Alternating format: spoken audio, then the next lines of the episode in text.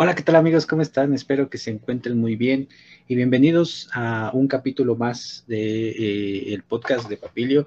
Muchísimas, muchísimas gracias por estar aquí y... Eh, Hola, ¿qué tal amigos? Ay, disculpen, disculpen, disculpen. Ahora sí, pues muchísimas gracias por estar aquí en un nuevo episodio el día de hoy. Recuerden que este es un podcast en el cual platicamos acerca de temas eh, relacionados con el impacto ambiental eh, a veces hemos hablado de leyes, a veces hemos hablado de algunos temas relevantes en temas eh, de impacto, conservación, entre otros temas. Y el día de hoy, como ustedes ya lo pudieron ver en el título, vamos a platicar acerca de, eh, de la reforma que se hizo actualmente eh, en temas de la LEGEPA, de la Ley General de Equilibrio Ecológico y Protección al Ambiente, en el cual nos menciona que las cuevas ya son, eh, ya están consideradas o son, están consideradas dentro de los ecosistemas costeros. Esto es importante y ahorita vamos a platicar el por qué es relevante. Y como segundo tema vamos a platicar acerca de una de, la respuesta que nos brindó la autoridad Semarnat eh, con relación a una petición que se realizó eh, a finales del año pasado con un tema de impacto ambiental que es, eh, pues bueno, ya estaremos contándoles más o menos de qué fue lo que se trató. Sin embargo, este, pues bueno, primero vamos a iniciar con lo de las cuevas y trataremos de darle un sentido. El día de hoy va a estar muy enfocado o va a estar enfocado a, eh, a leyes, la importancia de las leyes en temas relacionados con el medio ambiente. Y es lo que platicaba con un equipo de, eh, de, especialistas, de biólogos, que yo les preguntaba la importancia que ellos veían de que las leyes estuvieran, eh, bueno, jugaran un papel importante dentro del área ambiental. Y bueno, he, retomado algunas ideas que ellos tienen. Al igual eh, daré mi punto de vista al respecto y este, pues estaremos estaremos platicando a lo largo de este, de este video. Recuerden que eh, si están en vivo, por favor, eh, si les gusta, si les, ha, si les ha aportado algo, si les ha brindado información o eh, han podido resolver algún problema a través de uno de los videos que hemos realizado a lo largo ya de unos meses, pues bueno, estaría, estaría padre que nos regalaran un like, que comentaran para que esto sea más dinámico y que eh, el día eh, y, que, compartieran para que más personas pudieran enterarse de estos temas. Eh, son temas muy tranquilos, muy relajados, no ocupamos tecnicismos con el, con el único objetivo de que más personas se interesen y puedan entender algunos temas que podrían, que podrían ser complicados para algunos. Entonces, pues bueno, el día de hoy vamos a comenzar y así es como vimos el día de hoy como comenzábamos, eh, con la aprobación de la Cámara de Diputados en reforma, perdón, eh, aprueba Cámara de Diputados reforma que considera a las cuevas submarinas como ecosistemas costeros. Les voy a compartir, les voy a compartir la cámara para que ustedes lo puedan ver. Y aquí está. Aprueba Cámara de Diputados reforma que considera a las cuevas submarinas como ecosistemas costeros.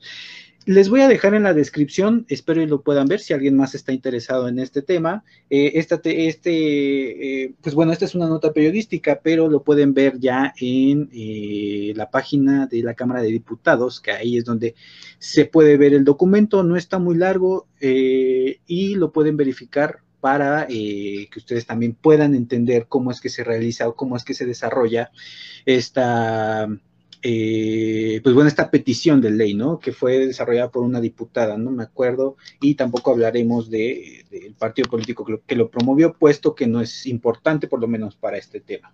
Ok, bueno, esta es una nota que sacó eh, el periódico, no sé si es virtual, que se llama estamosaquí.mx, y creo yo que lo puede, lo podemos digerir de una manera muy tranquila, eh, tal cual lo describen aquí que nos menciona que la mayoría de estas cuevas se ubican en la península de Yucatán. Tal vez si alguien ha tenido oportunidad de ir a, la península de Yucatán, eh, recordarán o sabrán que eh, varias de esas zonas están constituidos eh, por estas cuevas submarinas o cenotes que, bueno, son parte del ecosistema, son parte de un ecosistema que se les conoce como ecosistemas costeros y eh, son importantes en cuanto, eh, ya que dentro de ellas pues se desarrolla tanto flora como fauna y eh, generan parte de un ecosistema, como ya lo hemos mencionado. Pues bueno, con 434 votos a favor, la Cámara de Diputados aprobó el dictamen que define,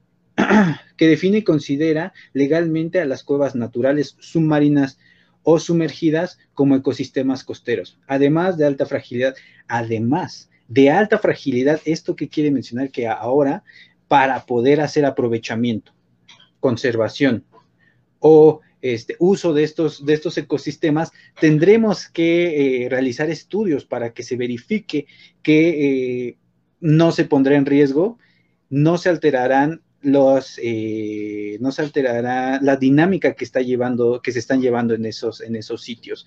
Si tal vez alguien está interesado en, en crear un complejo turístico, por ejemplo, que incluya el snorkel o que incluya alguna, este, alguna actividad que inmiscuya a las cuevas submarinas, pues ahora tendrá que hacer un estudio, ya que ahora ya dentro de la ley y es parte de la importancia que tiene el que sepamos de leyes. ¿Ok? Dice, la reforma está encaminada a preservar, que es lo que les mencionaba, proteger y conservar la biodiversidad de las cuevas sumergidas, además de obligar a su protección y se, eh, al ser espacios que carecen de regularidad legal. Como yo les mencionaba como, como platicaba con algunos, eh, con algunos compañeros, las leyes son tan importantes en el hecho de que de una manera muy subjetiva yo lo veo como las reglas del juego, las reglas que nosotros podemos jugar. Si nosotros vamos a jugar algún deporte, tenemos que saber las reglas, tenemos que saber el, eh, tenemos que saber las reglas para no cometer una falta. En este caso, pongo el ejemplo muy sencillo. Y perdonen la comparación, pero creo yo que así se podría entender un poquito más, en el sentido de que eh, las reglas son como el fútbol o las reglas de un deporte, en este caso el fútbol. Si tú cometes una falta dentro, de un, dentro del área, esto es un penalti, ¿no? ¿Y qué pasa si no lo sabes? O sea, si no te sabes las reglas, y cometes esta falta, no te omite o no omite tu falta que acabas de cometer porque ya estaban las reglas escritas. Y es por eso que es la importancia de antes de jugar un juego o antes de hacer un proyecto en temas de impacto ambiental, que aquí eh, recuerden que también hablamos muchísimo de impacto ambiental, es importante que sepamos las reglas que vamos a jugar y en este caso los proyectos en los cuales eh, nos vamos a inmiscuir para saber cómo es que tenemos que eh, adaptarnos a, las regulaciones que, que, ya están escritas. Y aquí la importancia es que antes no era tan necesario o no era necesario el hecho de que tuviéramos que contemplar a las cuevas. Antes no se tenían que hacer estudios, pues ahora con esta reforma de ley ya tendremos que hacer estudios. Los que nos dedicamos a la consultoría o los que quieran hacer un desarrollo quieran conservar, quieran estudiar, etcétera, tendrán que eh, ahora atenerse a la nueva regla de la ley general. ¿Ok? Esto impactará directamente a los niveles de protección, evaluación y autorización de obras. Esto es lo que les mencionaba. Y proyectos que pretendan realizarse especialmente en la península de Yucatán, que es donde se encuentran eh, pues estos ecosistemas eh, más, ¿no? más común, más comúnmente. De la región mexicana poblada en eh, centenas de cuevas que, ojo, eh, por lo que yo tenía entendido, el tren Maya, que ahorita no tocaremos ese tema, pero eh, creo que también se veía inmiscuido en esta, en esta cuestión. Y aquí es algo importante, recuerden que las leyes no son retroactivas, entonces como la ley entró en vigor después de, eso quiere decir que en este caso el tren Maya no tendrá que considerar el ecosistema, los ecosistemas costeros, en este caso las cuevas submarinas, para eh, su manifestación. Sin embargo, la autoridad eh, podría mencionarle, podría mencionar que sí es necesario, que sí es necesario, entonces ahí, ahí es cuando ya se juega este, eh, pues con estas reglas, con este juego de no es, no está dentro de las leyes, pues bueno, pero yo como autoridad te, eh, te menciono que sí lo tienes que hacer.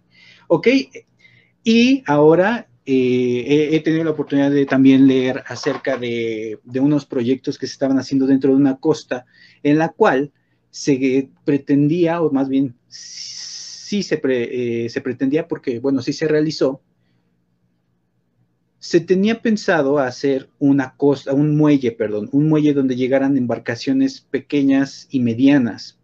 A largo plazo creo que eran grandes, pero yo me quedé en que eran pequeñas y medianas. Pues bueno, para poder generar este muelle se tendría que hacer un dragado, que es la excavación de material eh, de las líneas costeras, como es arena, rocas, etcétera, y se tenía que eh, realizar la, esta remoción del suelo de las zonas costeras y si hubiera entrado en vigor esta antes, si hubiera sido el proyecto apenas, tendría que contemplarlo dentro de sus actividades y dentro de sus estudios de impacto ambiental tendría que eh, contemplarlo. Sin embargo, ahora ya no se pudo, ya no es retractivo, o sea que todos los que se hicieron de antes de que se publique para, para atrás no tienen que, contemplarlo. Sin embargo, ahora los nuevos proyectos y ahora eh, los que nos dedicamos a consultoría, tenemos que verificar la ley y también tenemos que contemplar las zonas costeras. ¿Ok? Si hay alguna duda, alguna pregunta, por favor háganmela llegar en los comentarios. Si están en vivo, para que esto sea más dinámico. Si lo están viendo repetido, por favor, eh, también déjenos sus comentarios y los estaremos platicando en, eh, en los comentarios también o en posteriores, en posteriores eh, directos, ¿ok?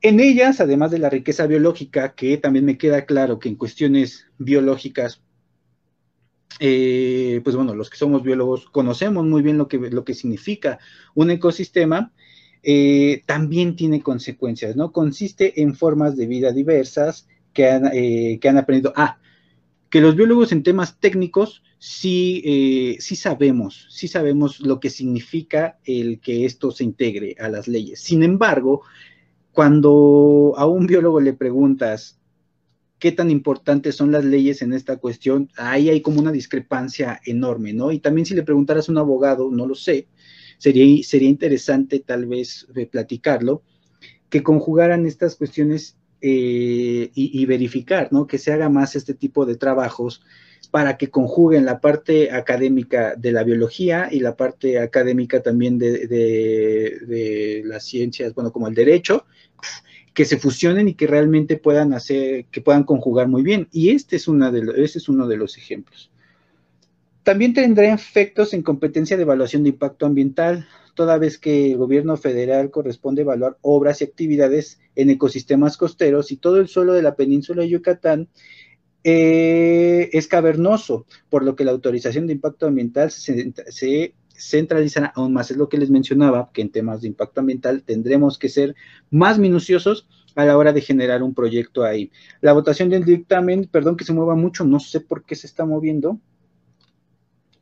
Pero dice, ok, el Senado, no, perdón, el documento fue remitido al Senado de la República y precisa que los ecosistemas costeros, dentro de los que ya figuran las cuevas submarinas, representan una gran oportunidad de investigar, eh, de investigación y exploración. Sobre todo es un reto mayúsculo en cuanto a conservación cultural que yace dentro de estas formas geológicas ok, eh, es parte de la importancia muchos, eh, algunos me preguntaban de por qué hasta ahora. Pues bueno, yo lo que considero es que en temas científicos, algo de lo que nos menciona, algo de lo que se menciona, por ejemplo, en este libro, y déjenme, eh, déjenme hacerlo grande para que lo puedan ver, que es cambio climático y gobernanza, una de las principales contratiempos tal vez que se mencionan aquí es que primero existe una laguna enorme dentro de las leyes y la cuestión académica en temas eh, científicos, ya que en este caso, en el, en el caso de cambio climático, no se puede no se puede aseverar algo hasta que se tengan pruebas contundentes de que está habiendo un problema. En este caso, en el cambio, en el cambio climático, hace unos años no se, eh, no se podía aseverar que eh, las emisiones que, que, ocasionaban las fábricas, que ocasionábamos con eh, nuestros automóviles, etcétera, estaban causando realmente un cambio. Y es por eso que no se hacían leyes en las cuales eh, se, pudiera, se pudiera tomar cartas en el asunto. En este caso, y, es una de las cosas que necesitamos, que juntar la academia científica con la academia del derecho para que esto sea eh, más preciso. Y, en tema de leyes no es como que sí se, hoy sí se puede y mañana no, no. Si, se, si está causando un efecto negativo, se tiene que verificar y eh, se tiene que poner dentro de una ley, una norma, etcétera, pero que regule y que sea parte ya de las, de las reglas del juego, como les mencionaba de una manera metafórica, de las reglas de este juego. Pero si, si no se tiene, si no se puede aseverar que realmente hay, eh, hay un contratiempo, entonces no se puede, no se puede pasar directamente ya a las leyes. Eso es uno de los principales problemas que tenemos y creo yo que sí es muy importante. Entonces, ahí también me gustaría conocer su punto de vista, amigos. ¿Qué piensan? ¿Qué sienten? ¿Sí creen que es importante la cuestión de leyes o no? ¿O qué piensan ustedes? ¿Ok? Dicen, este tipo de cuevas son amenazadas por ignorancia, la indiferencia, disculpen, la ignorancia, la indiferencia, la negligencia y la compatibilidad de quienes producen visiones de una economía irresponsable, que no incluyen los costos ambientales en sus diseños de operación, afirmó la diputada, ok, ok, y originalmente la legisladora federal propuso incorporar a las cuevas sumergidas eh, en el catálogo de áreas naturales protegidas. Esto es, es otro tema completamente. Es otro tema completamente en el sentido de que para generar un área natural protegida que esperemos que lo podamos ver en un capítulo, en un capítulo siguiente, lleva diferentes procesos. Primero tiene que haber eh, la, academia, la academia científica, pues sí tiene que aseverar que ese sitio es prioritario para la conservación. No todos los sitios son prioritarios para la conservación y hay ciertas reglas y normas que nos dictan cuáles sí son y cuáles no. Tendríamos que leer cuáles son esas reglas o, o lo que tendríamos que verificar en un sitio para ver si puede ser considerada un área prioritaria para su conservación o en este caso tener eh, eh, el nombre, el título de un área natural protegida, ¿no? Que esperemos pronto podamos hablar porque sí es un tema muy interesante, pero muy extenso. Entonces sí tendremos que tener cuidado con estas cuestiones. Entonces, en este sentido, yo creo que es muy importante, es muy interesante el que ya se consideren a estos ecosistemas. Y como también les mencionaba, también creo que hay ecosistemas que aún no son considerados. Si ustedes, a lo mejor especialistas en flora, a lo mejor especialistas en fauna, podrán decirme algunos ecosistemas que no han sido considerados. Y eso es importante que si algún abogado nos llega a ver en algún momento en temas de derecho ambiental, por ejemplo, yo creo que sería muy interesante que podamos platicar una charla para que nos pudiéramos conjugar estas ideas, las ideas que él conoce y las ideas que nosotros tenemos para poder eh, hacer más compatible estas cuestiones. Y así es como se inicia. Así es como se inicia una iniciativa de ley, una reforma o un cambio, y también es parte, y es importante, es parte fundamental, y es importante que lo hagamos. Y eh, también en materia de impacto ambiental, pues ahora tendremos que poner más atención en estos temas, tendremos que poner más atención en lo que estamos, en los trabajos a la hora de desarrollarlos y tendremos que eh, hacer ya manifestaciones. Eso es, eso es muy bueno porque ahora si se va a querer hacer conservación, aprovechamiento o este, alguna otra cosa en estos temas, en estos sitios se tendrá que hacer manifestación. Ok. Ahora, ¿Hay alguna duda? ¿Hay alguna pregunta? ¿Hay alguna opinión que tengan ustedes con respecto a este tema? Recuerden que aquí no hay respuestas correctas, no hay respuestas incorrectas, sino simplemente un cambio de idea, un intercambio de ideas que pueda hacer más nutritivo esta, eh, esta plática. Y para también no hacer más largo este video, me gustaría comentarles me gustaría comentarles acerca del segundo tema que ya, eh, que ya tenía preparado. Y en este sentido no podré mostrarles lo que nos, lo que nos menciona, los que no, o sea, como tal el documento, puesto que tiene información, tiene información eh, personal y por ende no podremos, no podremos eh, mostrarlo. Sin embargo, sí les podré comentar eh, lo que se realizó, cómo está el panorama más o menos y eh, podremos eh, tal vez hacer de notar si hizo falta algo, si ustedes consideran que hizo falta algo o que se hizo bien el procedimiento. También estaría interesante que ustedes nos dieran su punto de vista de lo que nos, lo que contestó la autoridad, si creen que sí, sí estuvo correcto o no. Regalen un segundo nada más.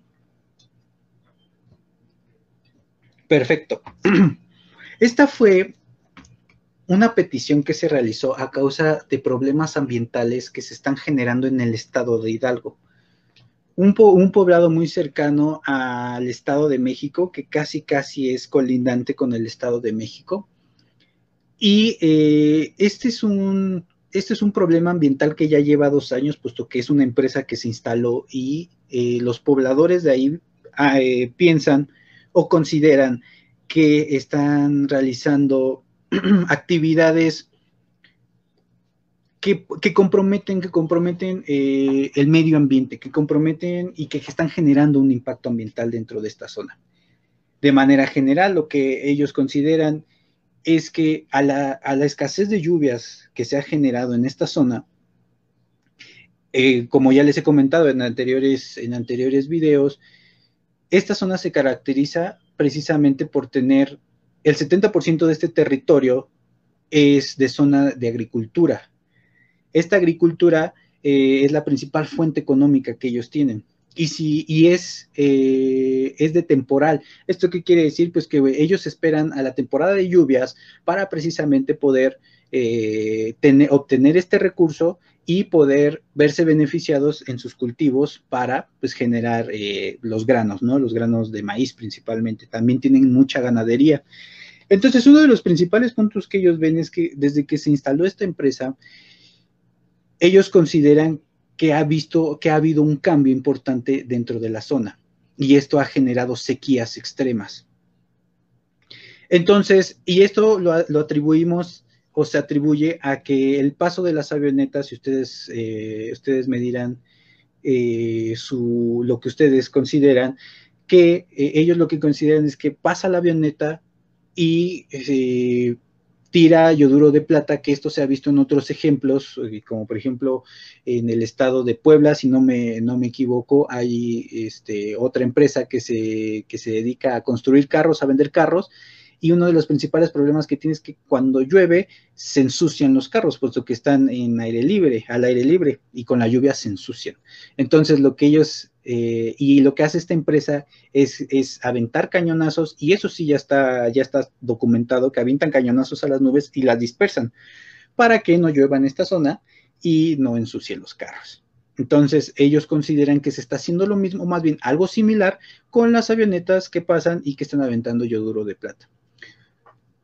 Ahorita les daré mi punto de vista. Yo considero que es parte, no, no, no considero que sea algo equivocado, sin embargo, es, yo considero que es parte de un problema que es mucho mayor, ¿no? Y que ya hemos platicado precisamente aquí, que es, eh, bueno, el cambio climático. Pero al final les daré mi punto de vista. Lo que se realizó fue una consulta pública, que esto también es una herramienta, es una herramienta importantísima que tenemos eh, como ciudadanos y también como empresa, y se promueve el hecho de que se generen mejor las cosas, de que se hagan bien las cosas, se gestionen bien los proyectos para que causen el menor daño posible o eh, realmente se mitigue el daño que se tiene.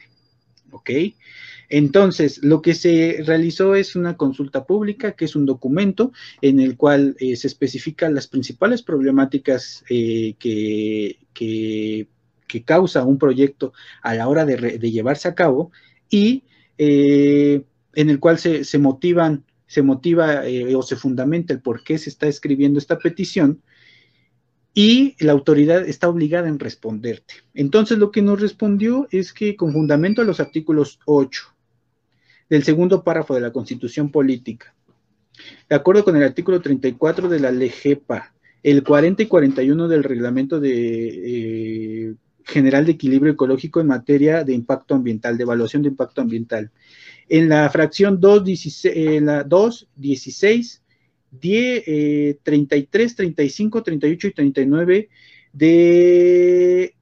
ay, esta sí no me la sé, que es LFPA, de las fracciones 23, 24, 28 del Reglamento Interior de la Secretaría de Medio Ambiente y Recursos Naturales y eh, que recuerden que aquí también es importante la es eh, fundamentar tanto la petición como la respuesta.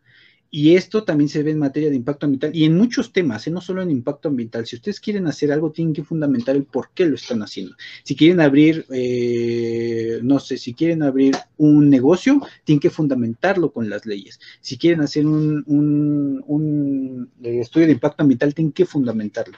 Entonces, en este caso fue la petición y dice que la LEGEPA señala en su artículo 34, fracción número 2, que cualquier ciudadano dentro del plazo de 10 días contados a partir de la publicación del extracto del proyecto, en los términos antes referidos, podrá solicitar a la Secretaría ponga en disposición del público en la entidad federativa que corresponda la manifestación de impacto ambiental. Ya nos están fundamentando en dónde, que es en el artículo 34 en la fracción número 2, que cualquier persona puede hacer eh, una petición pública de una manifestación de impacto ambiental. Por otra parte, en el reglamento eh, de la LEGEPA en materia de evaluación de impacto ambiental, en su artículo 40 nos establece que la Secretaría, a solicitud de cualquier persona de la comunidad de que de cual se trate, podrá llevar a cabo una consulta pública respecto de proyectos sometidos a su consideración a través de su manifestación de impacto ambiental. Si ya lo vamos entendiendo, esto es para evaluar. Una vez que se evalúa, y como ya lo hemos entendido en anteriores videos, como ya lo hemos explicado, la, Semarnat solamente se dedica a evaluar los proyectos. Ya una vez que son evaluados y ya tienen una respuesta positiva, negativa o condicionada, la, ya no es ya no es la Semarnat quien se, quien se encarga de esto, sino es la Profepa. Entonces estamos hablando de un proyecto que apenas se va a realizar, ¿ok? La solicitud de que se refiere en el párrafo anterior deberá presentarse por escrito dentro de un plazo de 10 días 10 días es parte de las reglas y ya están escritas. Y es lo que mencionábamos al inicio del video. ¿Ok? Ya son reglas que están escritas y que tenemos que llevarlas al pie de la letra. En un plazo de 10 días contadas a partir de la publicación del listado de las manifestaciones de impacto ambiental. Otro punto importante aquí es que las manifestaciones, todas las manifestaciones están eh, enlistadas en la Gaceta Ecológica. Si quieren ver un proyecto, la Gaceta Ecológica es el lugar para verificar cuáles son eh, los proyectos que se van a llevar a cabo. Discúlpenme. Para no hacer el cuento más largo, creo que ya vamos entendiendo, eh, vamos entendiendo cómo es que se debe de llevar a cabo una consulta pública, cuáles son los puntos importantes de una consulta pública en materia ambiental. ¿Ok? Y que aquí también nos menciona que el 19 de noviembre del 2020 la Secretaría publicó a través de las aparat eh, perdón, separata, que es la Gaceta Ecológica, número 043-20, de su Gaceta Ecológica y en la, en la página electrónica, el 19 de noviembre fue publicado este proyecto y nosotros metimos la solicitud el día 3 de diciembre. ¿Cuántos días pasaron? Échenme por favor la cuenta pero del 19 de noviembre al 29 de noviembre ya fueron los 10 días. Estamos fuera ya de, ya, ya de este, eh, de este límite. Entonces, lo que nos menciona Semarnat es que estamos, de, estamos fuera del límite y que por ende ya no se puede llevar a cabo este punto, ya no se puede llevar a cabo este recurso. Entonces, es parte del, parte del problema que nosotros no parte del problema, perdón, son parte de las reglas que ya están establecidas que tuvimos que llevar a cabo, sin embargo, no se hizo así. Entonces, si se hubiera hecho dentro de los 10 días eh, primeros de que fue publicada en la Gaceta, sería otra contestación completamente, una contestación diferente en la cual sí procedería esta cuestión, sí procedería esta petición y tendríamos la oportunidad de hacer una consulta pública del proyecto. Sin embargo, no se pudo. Eh, ok, dice, no, no obstante, hago de conocimiento que la manifestación del proyecto puede ser consultada en el Centro de Información de Gestión, etcétera. Ok, entonces, si comprendemos en este sentido la importancia, la importancia de conocer las leyes, conocer las leyes, la normatividad, los reglamentos, porque son parte fundamental de lo que nosotros hacemos. Son las reglas de un juego, metafóricamente, en la cual nosotros nos vamos a desarrollar. Entonces, sí es importante conocer las leyes eh, y solamente es una fracción porque les, les, aseguro que un abogado nos podría decir muchísimo más cosas y nos podría fundamentar mucho más, mucho más cosas. Pero de manera muy general, creo que sí nos abre eh, un panorama amplio del saber y conocer en materia de impacto ambiental la importancia que tienen las leyes, las normas, la normatividad de eh, este tema, ¿no? Entonces, amigos, este es eh, lo que les quería platicar el día de hoy. Sí es muy importante, los dos son temas importantísimos y fundamentales y todos se basan en la, en la normatividad y en la legislación que, eh, que eh, pues ya está, ¿no? De las normas y leyes mexicanas. Ahora, ¿qué es lo que considero y que les iba a platicar?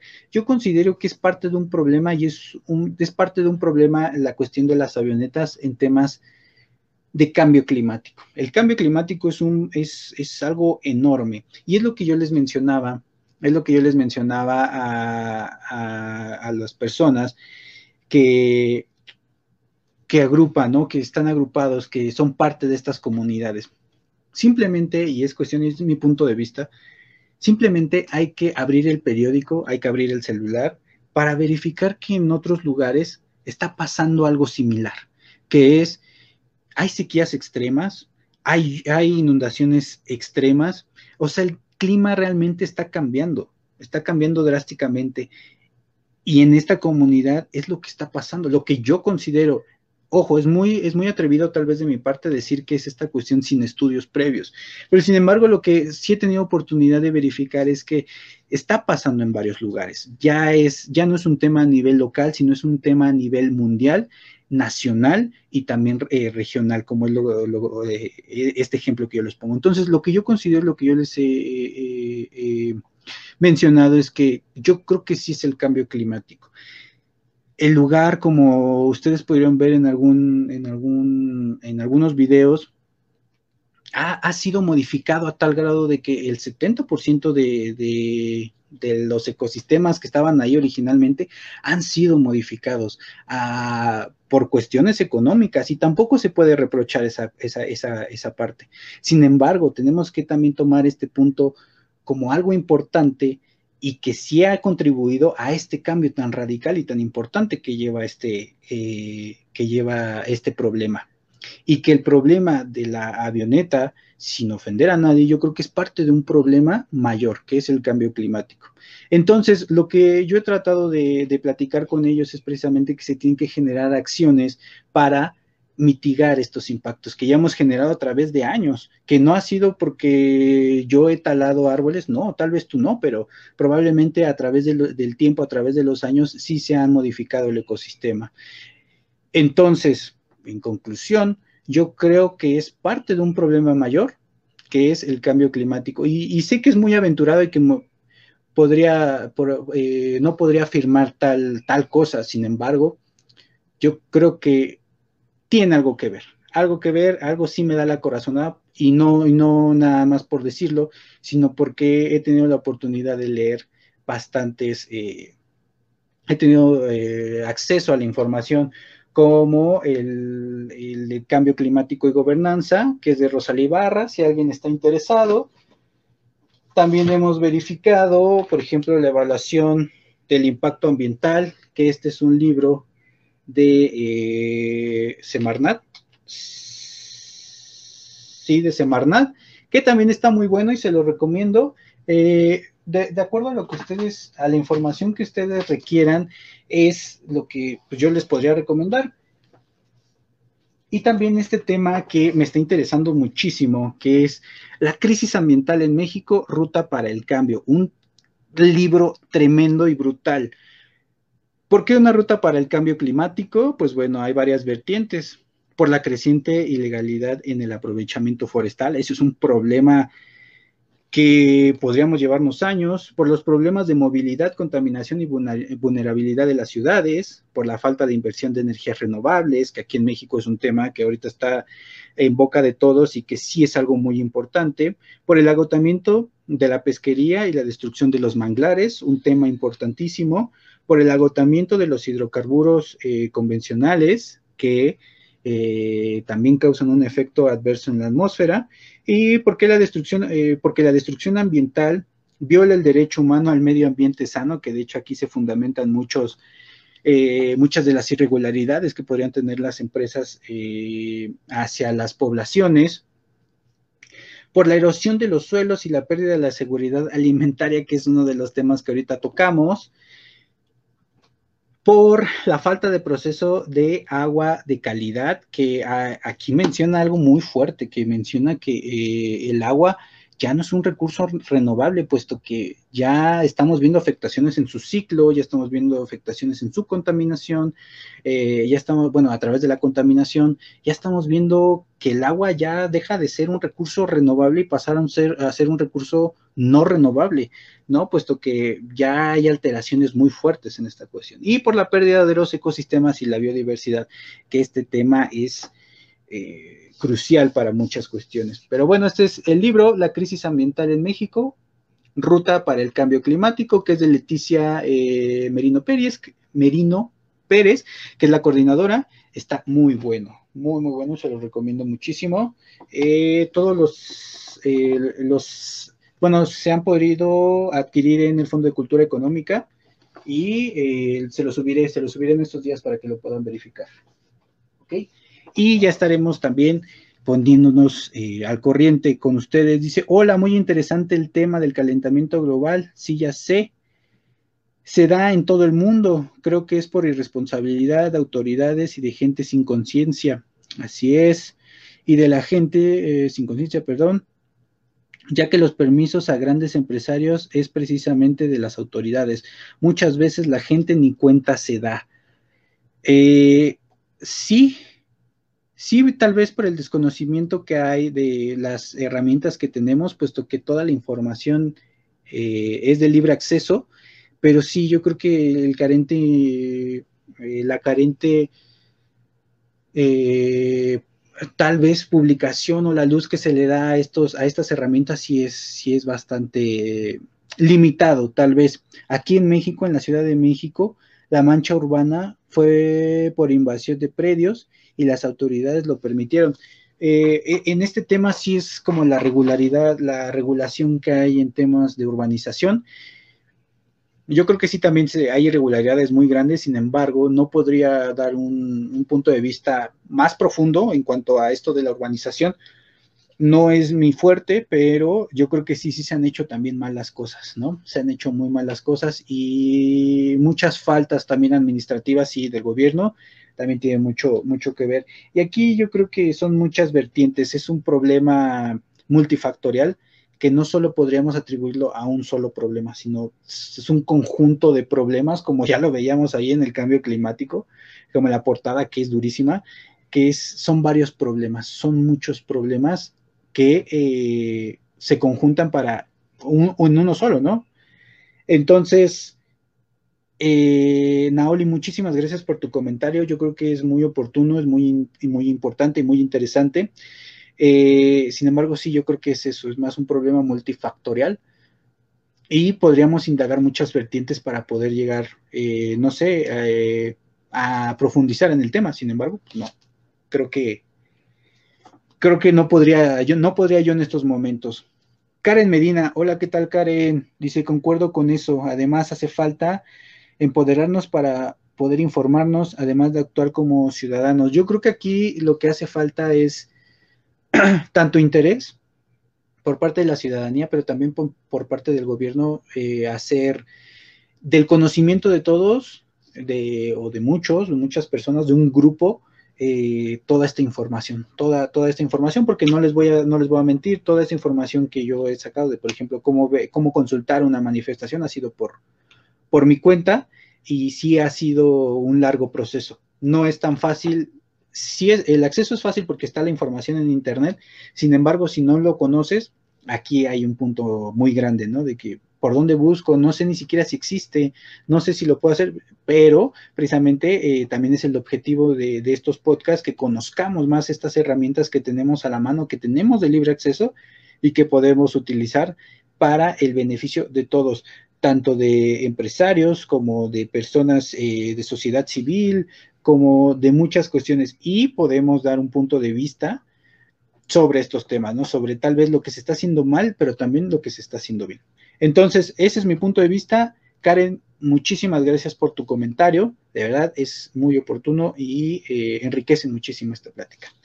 Pero bueno, yo creo que eh, para no hacer más largo este, este, este directo, muchísimas gracias a todas las personas que se quedaron hasta el final de que, y las que nos están viendo en repetición. De verdad, muchísimas, muchísimas gracias. Recuerden dar un like, seguirnos, bueno, comentar y compartir y seguirnos en nuestras redes sociales que están en la descripción. Tenemos Facebook, tenemos YouTube, que también nos pueden ver ahí, y también tenemos Instagram, nuestros correos, y también tenemos nuestro WhatsApp. Ahí tenemos acceso directo, nos pueden preguntar lo que ustedes consideren, y nos vemos en la siguiente. Muchísimas gracias. Adiós.